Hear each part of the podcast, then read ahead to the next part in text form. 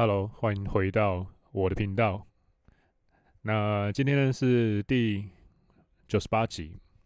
那开场白想要换了，因为我觉得之后我应该也会换一下频道的名字，就直接干脆叫 Ivan 就好了。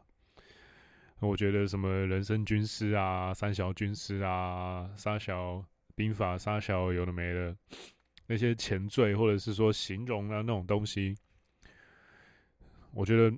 我觉得大概是因为某些方面又再往前成长了一步，我现在开始觉得那些东西非常的多余。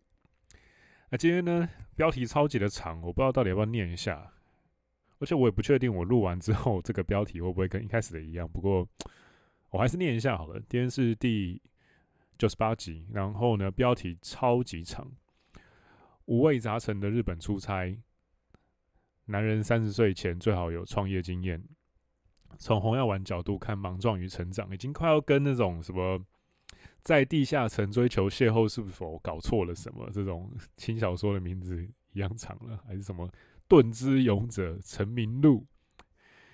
讲到这个呢，我觉得轻小说的标题啊是非常有趣的一种，你可以说是眼镜史吗？因为我记得我一开始只觉得很。很长的那个标题是，好像是凉宫春日的忧郁吧。那个时候根本不知道说那个是啥小。不过我们来看一下好了，像是比如说有，哎呦，很长哎、像是轻小说第十名长的标题叫做从“从 re 从零开始的异世界生活”。什么？第九名是什么？小书痴的下课上，为了成为图书管理员不择手段。第八名是转生成女性向游戏，只有毁灭 end 的坏人大小姐。第七名都是蛮正常的，我的朋友很少。这倒是还好。关于我转身变成。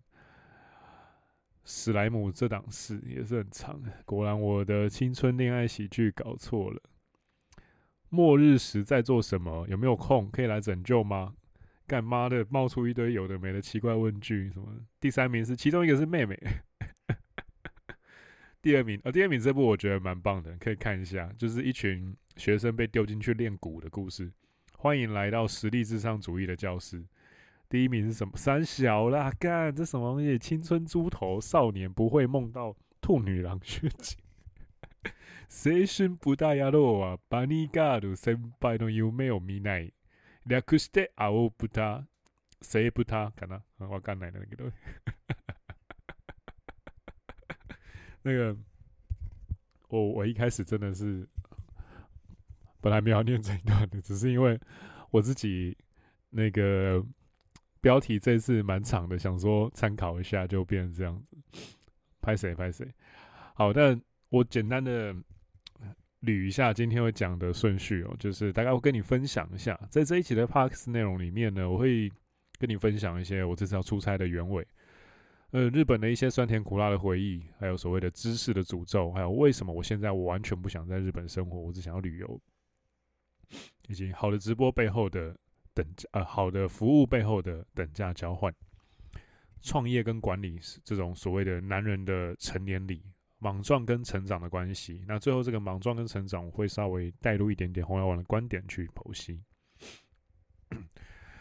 那最近你可能会发现说，假设你是因为男性成长或者是红药丸来追踪我的频道的话，那只能跟你先说是很抱歉了，因为。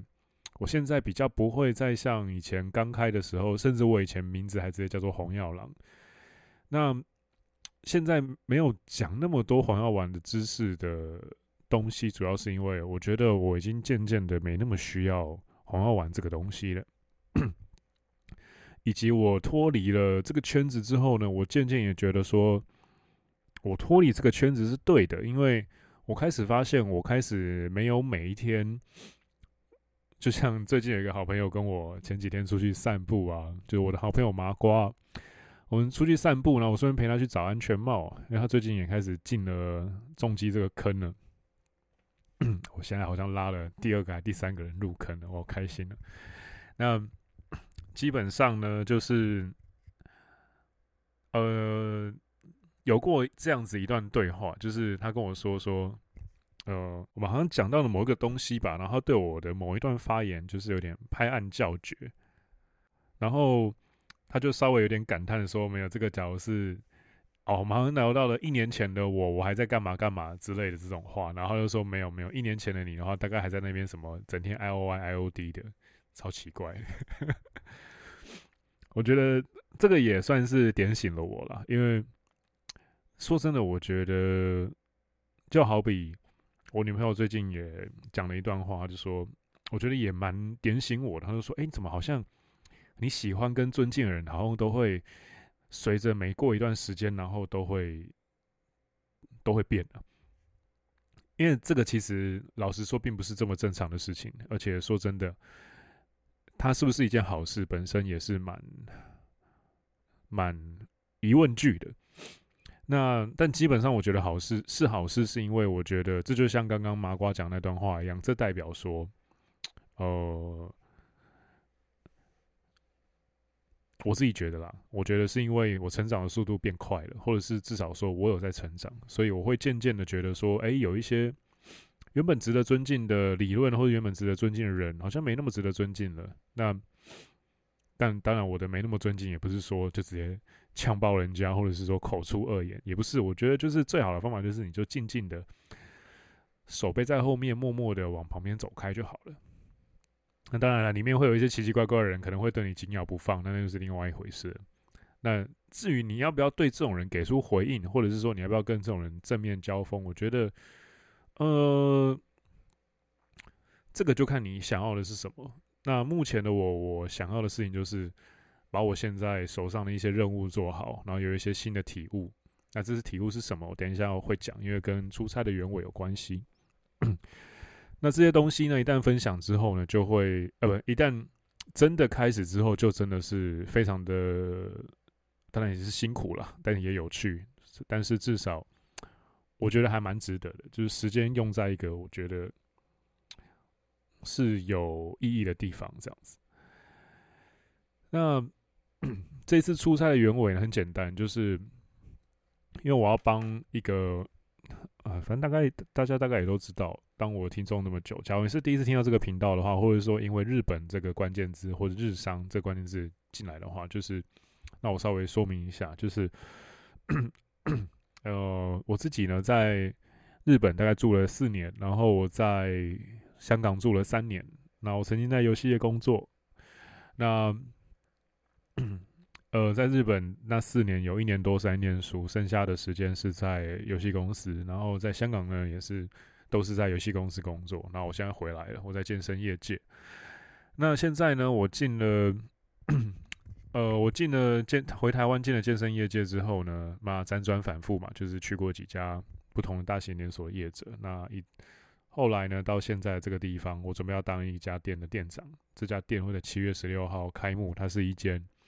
接近呃八百平的大型大型的商业俱乐部类型的俱乐呃的健身房，那它的母公司呢是日本的 JR 铁路，就是 JR 东日本铁路。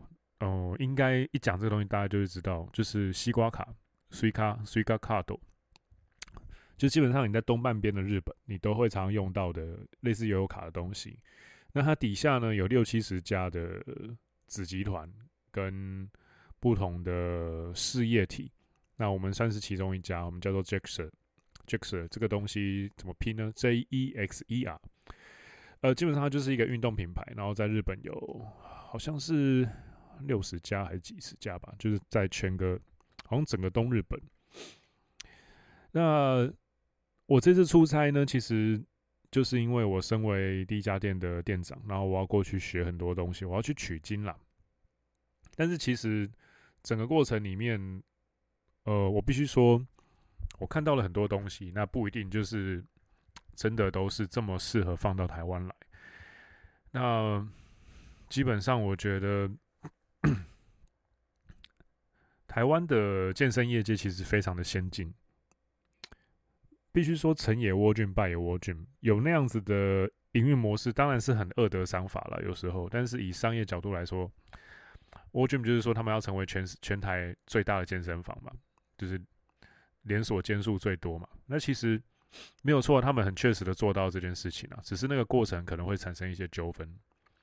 可是以站在一个商业的角度，要扛业绩的人的角度来说，必须说这些窝苣里面的人很多事情，你从商业角度看，他们做的事情是对的。当然，有可能从顾客角度看是错的。然后呢，有很多呃一些健身业者，或者是说，其实就是你街边巷口的一些你很喜欢的文青类型的咖啡厅啊，做得不错啊，但是可能他们都在苦撑。那他们的目标呢，可能都是想要成为连锁型的，比如说像星巴克或麦当劳这样的企业，这个很矛盾，对不对？简单来说，就是你在客人角度，你会希望的是，哎，有一个清幽、呃，好读书、好写报告、好工作的咖啡厅。但是呢，从这一些老板的角度，他们其实想成为沃顿、麦当劳、肯德基、Seven Eleven，他们想要成为被你讨厌的连锁店。那为什么呢？因为其实像比如说一些固定成本的开销，类似比如说课程的版权费啊，一些进货的耗那种耗损品的成本啊，一旦你的间数越开越多，你就可以跟这些厂商、这些上游的厂商要到越接近成本价的价码，甚至有时候是成本价，甚至有时候是比成本价还低，因为你是他们的第一大客户。那这个东西，只要你每拓一个点，这些成本就会整体下降。即便你有一些点是不赚钱的，也是一样。这就是连锁事业的连锁企业的一种可怕之处，因为它就会真的很像那种，呃，该怎么形容呢？年菌或者海藻一样，一旦温度对了，然后他们就会整个当大型的扩张出来，这样子。那这是比较有趣的。一些可能一般人比较不知道的东西。那这次呢，我过去学习啊，为什么我会先提到这些东西？就是因为我觉得，其实说真的，我看到日本的 JAXX 是有点惨的。他们好像目前只有三到四成的店是盈利的，其他大部分都是赤字。那他们这次要来开呢，其实他们也抱着很多理想啊。我在跟。呃，日本的上司们要说上司吗？其实我是把他们当股东啊，就要跟这些日本的股东算了，讲上司好了，不然引起就是呃我节目的听众的一些混乱。就是我这些日本上司，他们要达成很多很理想的东西。简单来说，就是他们当初的市调做的是主要对象是呃 FF，就是建工 FF 跟沃郡。但是呢，他们基本上用 FF 跟沃郡的模型跟业绩，却试图想要制造出一个嗯不做销售的很佛系的健身房。那为什么他们会有这种很天真的想法？就是因为日本的健身房基本上没有在做销售的。我是去也参观了我们自己的我五六间分店吧，然后去了体验了一些其他业者，也是一两间。基本上就是体验完，他给你一张表。然后写一些回馈，然后想要购买、不想购买跟考虑中，你勾后面两种的话，呃，教练或者是柜台人员就放你走，就跟你说拜拜了。这在台湾的健身业界，不管你是小型连锁，或者是俱乐部，或者是说各种中型工作室什么的，这他妈的根本不可能发生，好不好？这个这种销售流程是不可能发生，你会被。你会被店长或者说店经理电到他妈的飞起来啊！你陆军直接变空军的，直接飞到天花板上。我不跟你开玩笑。我之前在 World Gym 的时候还好，因为老店了，说真的也卖不太动了。那经理也只是死马当活马医，招新人进来也只是要销课而已啊，要把课累积的课上掉，所以找新教练进来。那中间体验的一间。呃，让我真正学会销售的小型的皮拉提斯工作室，在东区那一间。那个时候的业务跟谈单的训练是，我只要有一单没有谈下来，连续两单或三单以上呢，那个时候老板就会，他有时候在店里面，有时候在电话，那你每谈完一单，你都要电话回报。那个时候呢，基本上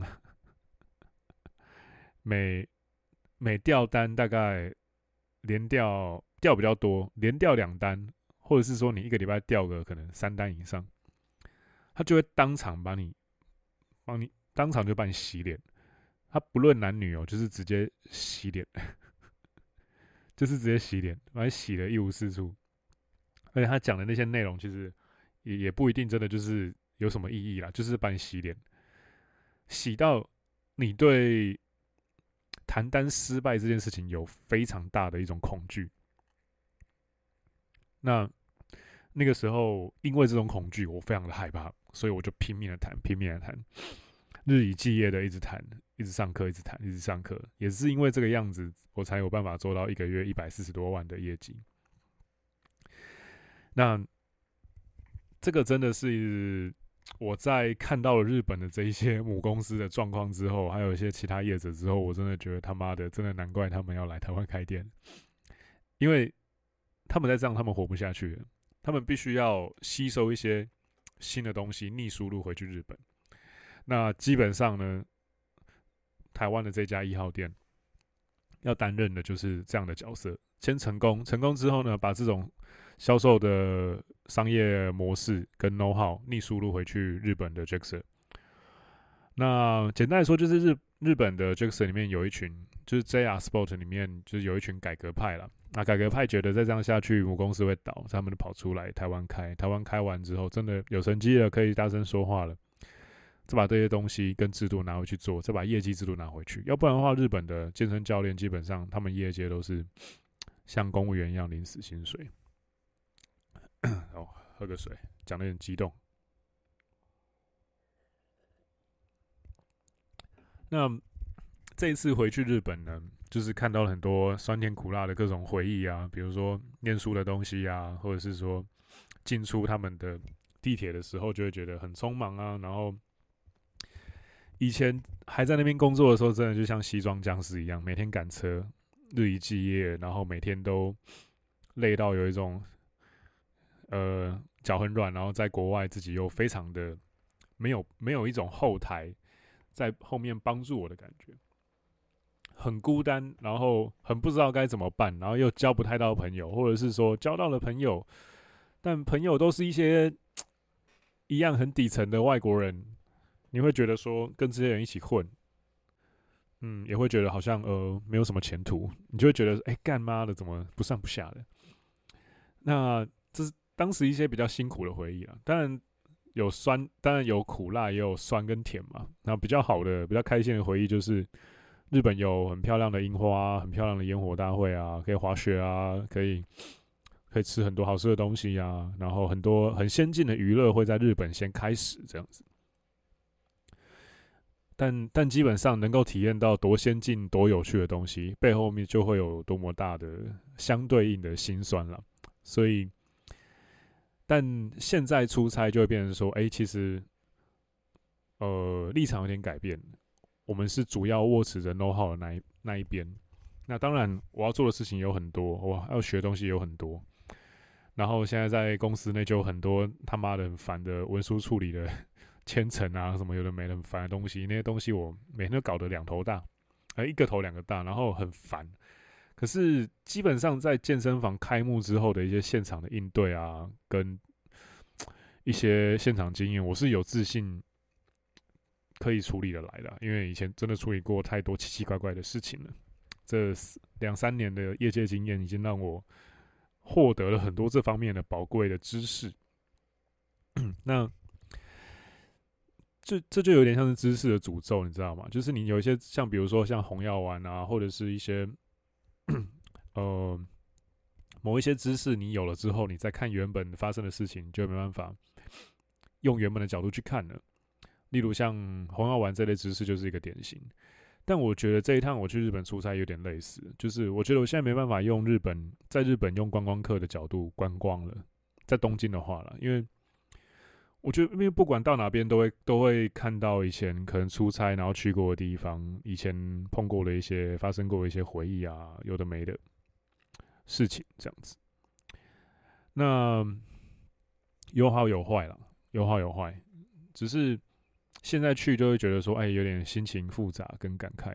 但基本上会觉得说，因为日常，因为立场真的变得很不一样，我可以比较自由一点，然后比较 用一种已经有一些社会经验的大人的角度，然后去被一些在当地的日本同事，不管是年轻的啊，或是老的啊，或是比我年长的啊，带着我到处去体验或干嘛的，我现在就已经是知道说，哎、我去农民开就是喝呃酒会的话，我去应酬喝酒。我大概喝到什么时候，我可以用外国人的角度说：“哎、不好意思，我大概没办法再喝了。”但是以前在那边工作的时候，没有在管你的啊，就是灌爆你啊。但现在已经开始懂得怎么节制，怎么样有礼貌的委婉拒绝，又不伤到对方，这样子。又或者是说，日本人有时候喝酒会变一个人，他们会有一些很奇怪的东西啊，然后怎么样开黄腔去配合他们。简单来说，就是一直一直开黄腔，一直找他们干杯，他们就很开心。他们就不会管太多。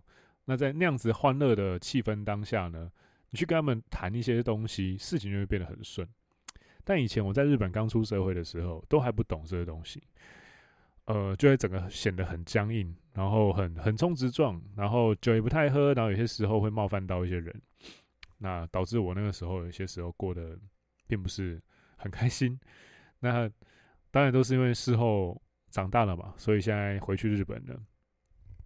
就可以比较有余裕的处理这些事情。那这也是为什么我现在会变得完全不想要在日本生活，只想要旅游。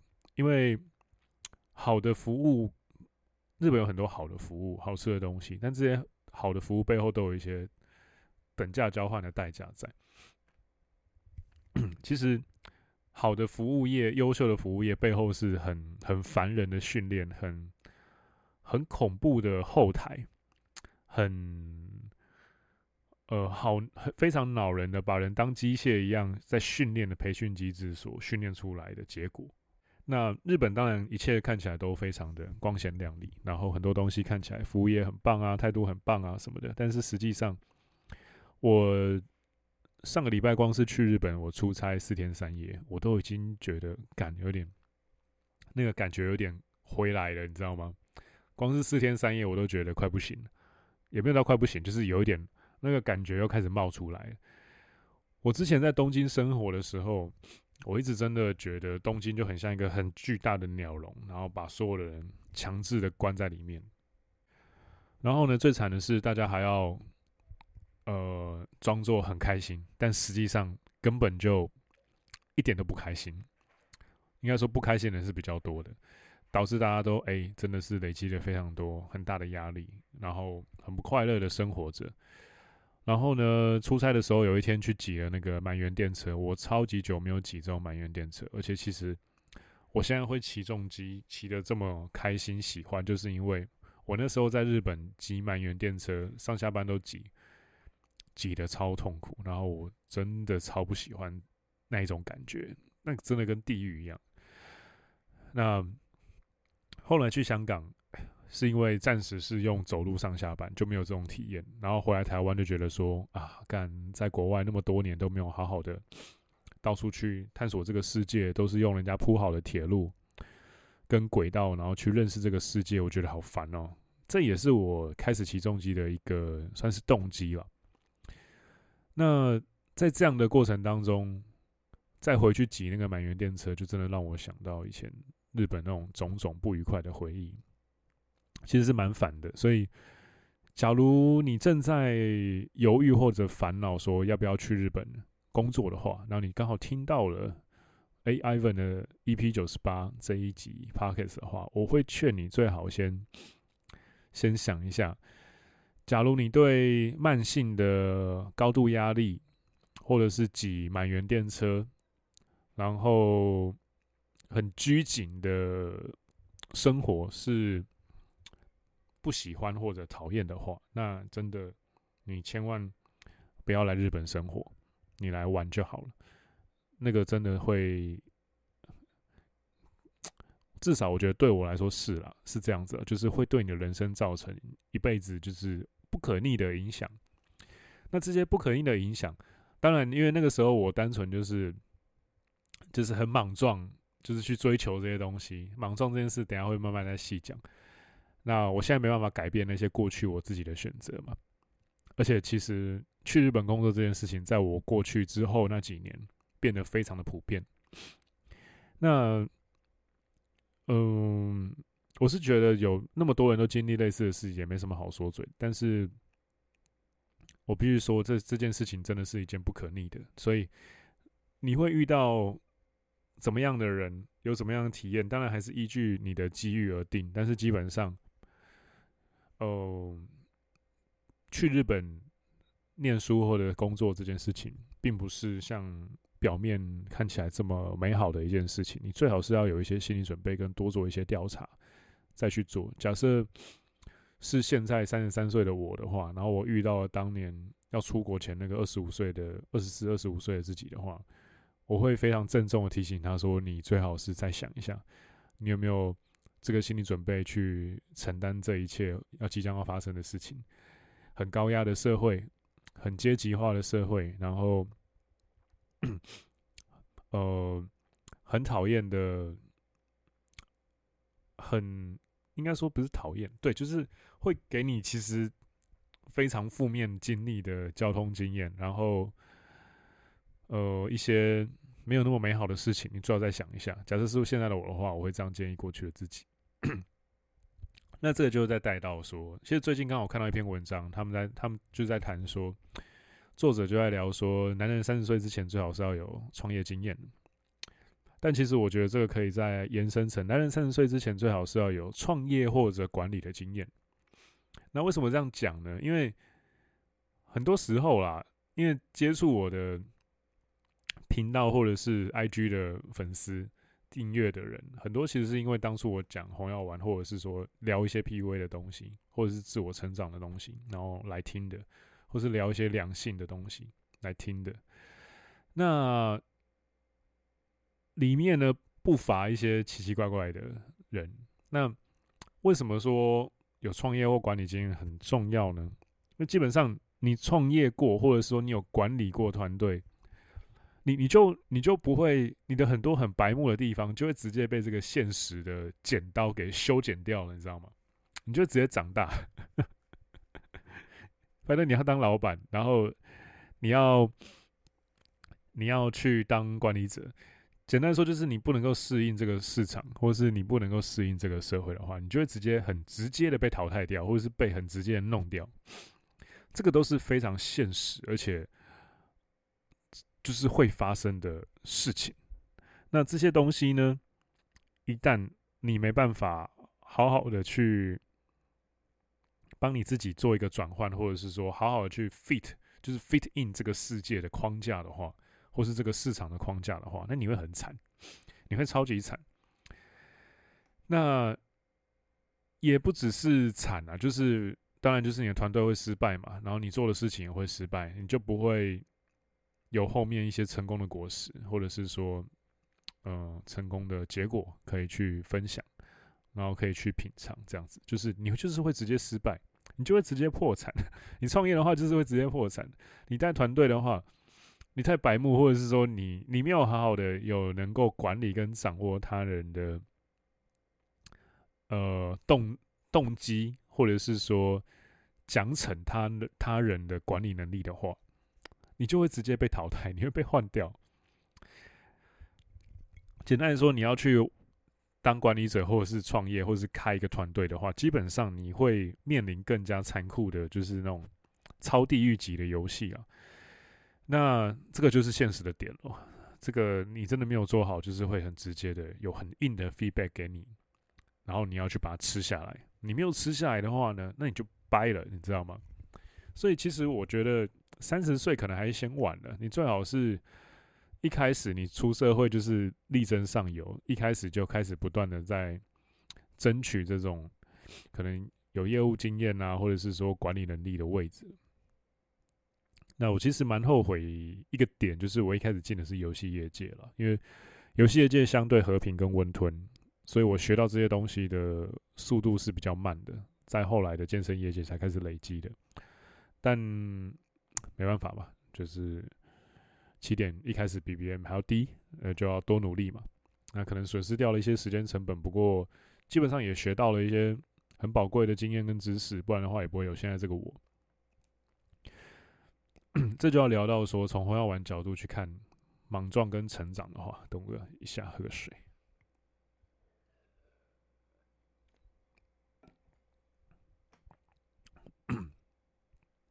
那其实我是觉得，从宏观角度看莽撞跟成长，就是成长这件事情，就基本上是朝着你的 mental point of origin 前进嘛，RP 常讲的嘛。然后莽撞这件事情，其实它它其实就是阿法特质，去冒险了，去冒险。然后你要我给年轻人建议的话，基本上就是我会建议你说，假设你是一个年轻人，你你要你问我说，Ivan，我要怎么样才能够成为一个成功的男人，或是有魅力的男人？我觉得很简单，你就是冒险，不断的冒险，用力的冒险，反正就先就是去冒险就对了，不然的话你不会有那个。第一阶段的答案跑出来，然后告诉你说：“哎，你要去怎么做？”那你就会一直在那里很犹豫，然后就浪费掉跟蹉跎掉非常多的时间。所以基本上这个还蛮重要的。那也就是说，从红药丸角度看莽撞这件事的话，我会觉得他就是男子气概的一个雏形了。因为你就是要先有勇气的去，不要想太多，先尝试嘛。那你才能够知道说，哎、我是不是适合这件事，或者是我不适合这件事？那应该说，莽撞这个东西比较像是勇气的初稿，或者是说雏形。一开始可能你就只是，嗯，你觉得说，哎、莽撞而已，然后被周遭人嫌弃。但是久了之后呢，你碰壁多了，你知道自己的个人特质是擅长跟不擅长什么了。你知道哪一些东西，哪一些冒险是你比较能够做，哪些冒险是你比较不能做。你懂得怎么样评估了。你开始有了 PDCA 的循环的概念了，你就会开始知道说，哦，好，那我我要什么事该做，什么样的尝试该做，什么样的尝试不该做。那这样的东西呢，就会慢慢慢慢从莽撞进化成所谓的勇气。那是从勇气慢慢慢慢变成说，你可以去控制自己要做什么跟不要做什么，坚持下去的意志力。我觉得这些东西都是牵连在一起的。那你少了那个莽撞的尝试错误的时间的话，你就会其实错过了培养很多很棒的能力的机会。我觉得男人就是要你就是一直跌倒，一直站起来。那当然，我觉得男生也不要太自大，因为其实我现在回到办公室生活之后，我觉得女生也是有很多很值得学习跟合作的地方。他们很擅长同时做很多事情，这件事情我超不擅长。那他们很擅长圆滑的去处理各种呃事情的，就是很圆滑去处理各种社交的场景跟情境了。但男生擅长做的事情就很不一样，就是我们比较适合专心的做一件事，至少我自己是这样。那另外一个是呢，我们比较擅长处理一些有张力、有冲突的对话情境，或者是说半黑脸的管理、骂人、凶人这种事情交给男生做，哎，就很 OK。那有些时候，其实我也会请教我的一些同事，有时候是女生，那就是诶、欸，有一些这些我不擅长的事情要怎么做，或者是说能不能够委托他们做这些事，然后他们不擅长的事情呢，诶、欸，跟我交换，来、交给我，我来帮他们承担一些他们不擅长做的，但是可能需要，比如说瞬间心情的那种情绪起伏，或者说压力比较大的事情，可能女生比较不擅长，或者说女生会回避一些。可能会起冲突的情境，但是那些冲突有些是必须要发生的。比如说，有些时候我们跟代理某一些东西的代理商，可能利益上是冲突的。他赚得多，我就赚得少；我赚得多，他就赚得少。那这个时候一开始就要有一些碰撞，一些 bargain 的议价的程序在。那那些议价程序在不一定是 都是和平的，有时候要稍微演个戏，吵个架。女生有时候是讨厌这种事。那同事帮过我的话，我可能就会帮他代劳，说啊，不然这个东西交给我好了，我去跟厂商乔，那我就会去乔出一个合理的价格，但中间可能就会用上一些假装要生气的技巧。这些都是我觉得你只专注，或者是说你红药丸中毒的的话，你只 focus 在阿法特质的话，或者说你整天在那边学 Sigma Smile，但看一些自爽的男人成长的 IG 的 Reels，或者是。呃，Sigma 频道的话，你会学不到的东西，你会没办法 skin the game。那所以说，我觉得 EP 九十八的最后一集，呃，一期 EP 九十八的最后的结论很暖心哦，就是我给你的建议就只有一个：Skin in the game。我今天能够在这边跟你分享那么多的故事，分享那么多的关于，比如说五味杂陈日本出差的回忆啊，甚至啊，也有在那边的良性经验，那有机会再跟大家分享。那或者说，男人三十岁前最好有创业经验啊，或者说从红药丸角度、红药丸角度看莽撞跟成长啊，我能够有这些故事，都是因为不是因为我一开始就知道红药丸，这些东西都跟我摸红药丸。这些东西都在我接触红药丸之前就发生了，他们是独立事件。那让这些东西发生的是我当初的勇气跟莽撞。那为什么这些勇气跟莽撞？就是因为我没有思考太久跟思考太多，我说大概一个雏形就先去做。那这些东西呢，其实我蛮感谢当初我自己的，蛮宝贵的。那为什么我敢去做？就是因为我没有红药丸中毒啊。我去思考了，我要我要什么东西，那我就去做。那这些东西其实它的究其根本就是 skin，就是 skin the game 的精神了。我会觉得说，假设有办法的话，我希望你能够假设听完今天的这一集，你要说，哎、我从 Ivan 的这一集里面拿到了什么？我会很希望你拿到的是这个所谓的 skin the game 的精神。OK，好。那之后呢？呃，我可能跟我的朋友麻瓜 fit 一些内容。那当然，我也可能会推出一个比较是针对上班族的一些融入了一些，不管是呃红药丸啊，或者是说职场的关系啊，或者是把 game 放到办公室的应对进退里面框架的运用啊。怎么样拿来用在茶水间的那种茶水间 talk，或者说上司啊、跨部门同事之间的相处啊，甚至是管理啊，甚至是创业，嗯，有点想要推出像这样子的内容，甚至是付费内容。那假如你有兴趣的话，跟我说一声，或者是说，哎，你现在就是上班族，那身为一个上班族，你有一些苦恼，那这些苦恼，我希望 Ivan 提供我一个具体的。解决方案，或者是说以前辈的角度，能不能够告诉我，在这个管理的事情，或者是说在这个情境里面，或者是说在办公室的某某件事情里面，我怎么样才能够做得更好？假设你想，呃，有这类的疑问，想要寻得解答的话，都欢迎到我的 IG I V E N 底线 P D C A Ivan Dash P D C A 的 IG 账号里面直接问我。